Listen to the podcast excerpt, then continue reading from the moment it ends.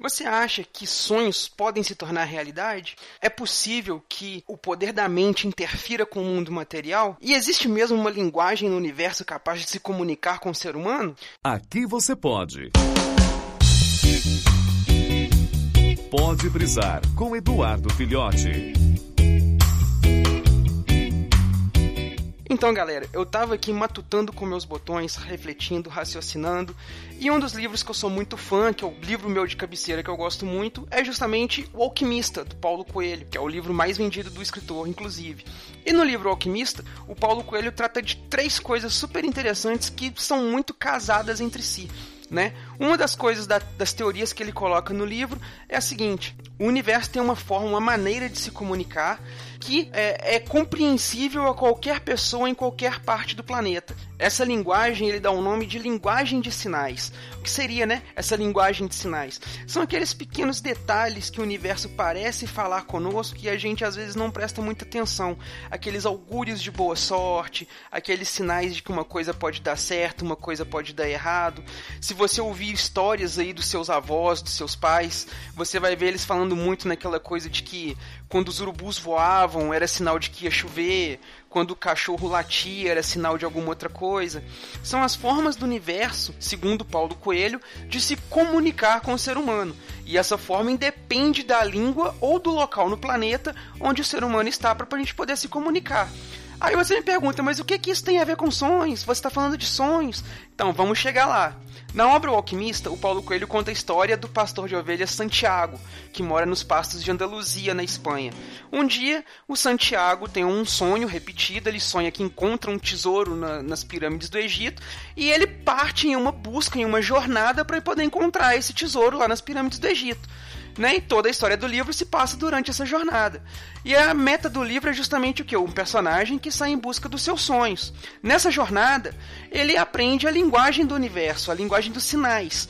E um fato muito importante que ele aprende é justamente que para a gente conquistar um sonho, para a gente transformar um sonho em realidade, a gente tem que ser capaz de entender essa linguagem dos sinais. Alguns podem chamar de linguagem divina, outros podem chamar de pura coincidência. Eu particularmente acredito que é uma realmente uma linguagem, uma forma do universo se comunicar conosco. E por que que isso é importante?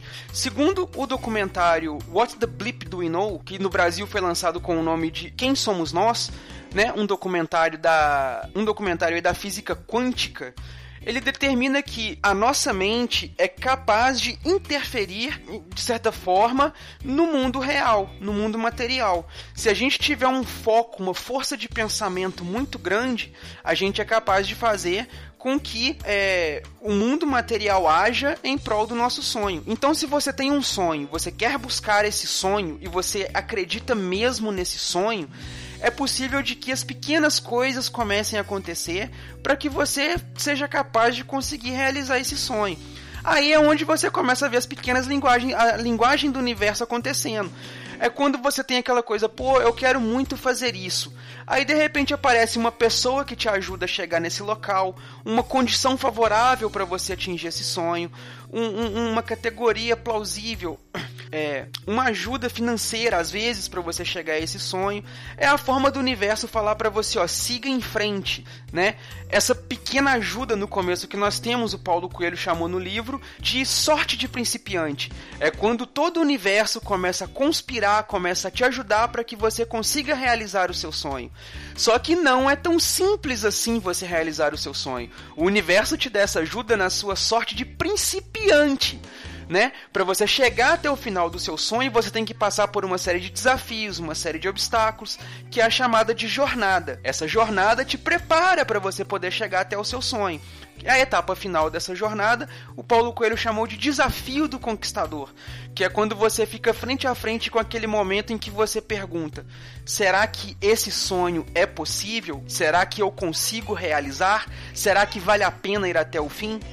Muitas pessoas acabam desistindo dos seus sonhos pelo simples medo de perder esse sonho e acabam não seguindo em frente. Aquelas pessoas que realmente conseguem atingir o seu sonho, elas o fazem quando elas é, têm a coragem de seguir em frente e não desistir dos seus sonhos. Elas acreditam nos sinais, acreditam nos seus sonhos e seguem em frente apesar de todos os desafios e de todos os obstáculos. né? E você, tem sonhos? Acredita na linguagem do universo? Você é capaz, tem coragem de seguir os seus sonhos e acreditar neles? Eu tenho, estou fazendo isso. E quis compartilhar com vocês a minha experiência para que vocês também sigam em frente e realizem seus sonhos. Nos vemos aí na próxima brisa. Tchau!